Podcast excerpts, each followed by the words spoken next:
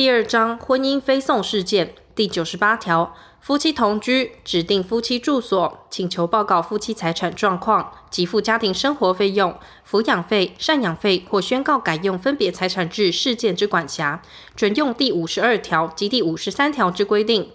第九十九条，请求家庭生活费用、抚养费或赡养费，应于准备书状或于笔录载明下列各款事项：一、请求之金额、期间及给付方法。二、关系人之收入所得、财产现况及其他个人经济能力之相关资料，并添具所用书证影本。申请人就前项数项费用之请求，得合并声明给付之总额或最低额。其声明有不明了或不完足者，法院应晓諭其续明或补充之。申请人为前项最低额之声明者，应于程序终结前补充其声明；其未补充者，法院应告以得为补充。第一百条，法院命给付家庭生活费、抚养费或赡养费之负担或分担，得审酌一切情况，定期给付之方法，不受申请人声明之拘束。前项给付，法院得依申请或依职权，命为一次给付、分期给付或给付定期金，必要时并得命提出担保。法院命分期给付者，得酌定迟误一期履行时，其后之期间视为亦已到期之范围或条件。法院命给付定期金者，得酌定逾期不履行时，丧失期限利益之范围或条件，并得酌定加给之金额，但其金额不得逾定期金每期金额之二分之一。第一百零一条，本案程序进行中，申请人与相对人就第九十八条之事件或夫妻间其他得处分之事项成立和解者，于做成和解笔录时，发生与本案确定裁判同一之效力。申请人与相对人就程序标的以外的处分之事项成立前项和解者，非经为请求之变更、追加或反请求，不得为之。就前二项以外之事项，经申请人与相对人合议者，法院应斟酌其内容为适当之裁判。第一项及第二项之和解有无效或得撤销之原因者，申请人或相对人得请求依原程序继续审理，并准用民事诉讼法第三百八十条第三项之规定。因第一项或第二项和解受法律上不利影响之第三人，得请求依原程序撤销或变更和解对其不利部分，并准用民事诉讼法第五编之一第三人撤销诉讼程序之规定。第一百零二条。就第九十九条锁定各项费用命为给付之确定裁判或成立之和解，如其内容尚未实现，因情势变更，依原裁判或和解内容显示公平者，法院得依申请人或相对人申请变更原确定裁判或和解之内容。法院为前项裁判前，应使关系人有陈述意见之机会。第一百零三条。第九十九条锁定事件程序，关系人就请求所依据之法律关系有争执者，法院应小于其得合并请求裁判。关系人为前项合并请求时，除关系人合意适用家事非讼程序外，法院应裁定改用家事诉讼程序，由原法官继续审理。前项裁定不得声明不服。第三章亲子非讼事件第一百零四条，下列亲子非讼事件。专属子女住所或居所地法院管辖，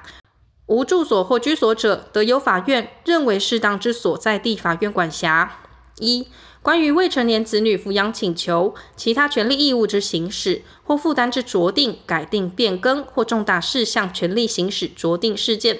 二、关于变更子女姓氏事件；三、关于停止侵权事件；四、关于未成年子女选任特别代理人事件；五、关于交付子女事件。六、关于其他亲子非讼事件，未成年子女有数人，其住所或居所不在一法院管辖区域内者，各该住所或居所地之法院具有管辖权。第一项事件有理由时，程序费用由未成年子女之父母或父母之一方负担。第一百零五条。婚姻或亲子诉讼事件与其基础事实相牵连之亲子非讼事件，已分别系属于法院者，除别有规定外，法院应将亲子非讼事件移送于婚姻或亲子诉讼事件系属中之第一审或第二审法院合并裁判。前项移送之裁定不得声明不服，受移送之法院应即就该事件处理，不得更为移送。第一百零六条，法院为审酌子女之最佳利益，得征询主管机关或社会福利机构之意见，请其进行访视或调查，并提出报告及建议。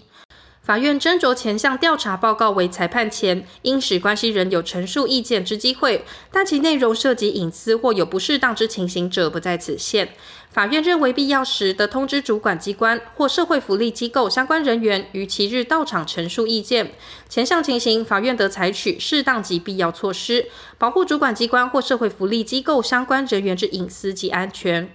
第一百零七条，法院酌定、改定或变更父母对于未成年子女权利义务之行使或负担时，得命交付子女容忍自行带回子女未行使或负担权利义务之一方，与未成年子女会面交往之方式及期间，给付抚养费、交付身份证明文件或其他财物，或命为相当之处分，并得订定必要事项。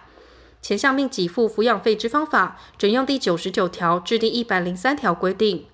第一百零八条，法院就前条事件及其他亲子非讼事件为裁定前，应依子女之年龄及识别能力等身心状况，于法庭内外以适当方式，小于裁判结果之影响，使其有表达意愿或陈述意见之机会。必要时，得请儿童及少年心理或其他专业人士协助。前项儿童及少年心理或其他专业人士之报酬，准用第十七条第三项规定。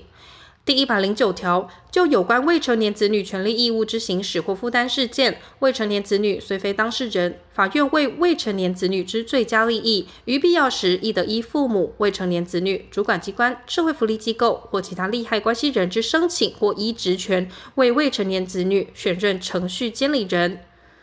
第一百十条、第一百零七条锁定事件及其他亲子非讼事件程序进行中，父母就该事件得协议之事项达成合意。而其合意符合子女最佳利益时，法院应将合意内容记载于和解笔录。前项情形准用第一百零一条、第一百零二条及第一百零八条之规定。第一百十一条，法院为未成年子女选任特别代理人时，应斟酌得及时调查之一切证据。法院为前项选任之裁定前，应征询被选任人之意见。前项选任之裁定，得记载特别代理人处理事项之种类及权限范围。选任特别代理人之裁定，于裁定送达或当庭告知被选任人时发生效力。法院为保护未成年子女之最佳利益，于必要时得依父母、未成年子女、主管机关、社会福利机构及其他利害关系人之申请，或依职权改定特别代理人。第一百十二条，法院得依特别代理人之申请酌定报酬。其报酬额应审酌下列事项：一、选任特别代理人之原因；二、特别代理人执行职务之劳力；三、未成年子女及父母之资历；四、未成年子女与特别代理人之关系。前项报酬除法律另有规定外，由未成年子女负担；但选任特别代理人之原因系父母所致者，法院得酌量情形，命父母负担全部或一部。第一百十三条，本章之规定，于父母不继续共同生活达六个月以上时，关于未成年子女权利义务之行使负担事件，准用之。第四章收养事件第一百十四条，认可收养子女事件，专属收养人或被收养人住所地之法院管辖。收养人在中华民国无住所者，由被收养人住所地之法院管辖。认可终止收养事件、许可终止收养事件及宣告终止收养事件，专属养子女住所地之法院管辖。第一百十五条，认可收养事件，除法律别有规定外，以收养人及被收养人为申请人。认可收养之申请，应以书状或于笔录载明收养人及被收养人、被收养人之父母、收养人及被收养人之配偶。前项申请应附具下列文件。一、收养契约书；二、收养人及被收养人之国民身份证、户籍謄本、护照或其他身份证明文件。第二项申请宜附具下列文件：一、被收养人为未成年时，收养人之职业、健康及有关资历之证明文件；二、夫妻是一方被收养时，他方之同意书，但有民法第一千零七十六条但书情形者，不在此限。三、经公证之被收养人父母之同意书，但有民法第一千零七十六条之一第一项但书、第二项但书或第一千零七十六条之二第三项情形者，不在此限。四、收养人或被收养人为外国人时，收养符合其本国法之证明文件。五、经收出养媒和服务者，为访视调查其收出养评估报告。前项文件在境外做成者，应经当地中华民国驻外机构验证或证明。如系外文，并应附具中文译本。第一百十六条，法院认可未成年人被收养前，得准收养人与未成年人共同生活一定期间，供法院决定之参考。共同生活期间，对于未成年人权利义务之行使负担，由收养人为之。第一百十七条，认可收养之裁定，于其对申请人及第一百十五条第二项所定之人确定时发生效力。认可收养之裁定正本，应记在该裁定于确定时发生效力之意旨。认可、许可或宣告终止收养之裁定，准用前二项之规定。第一百十八条，被收养人之父母为未成年人而未结婚者，法院为认可收养之裁定前，应使该未成年人及其法定代理人有陈述意见之机会，但有爱男情形者不在此限。第一百十九条。第一百零六条及第一百零八条之规定，于收养事件准用之。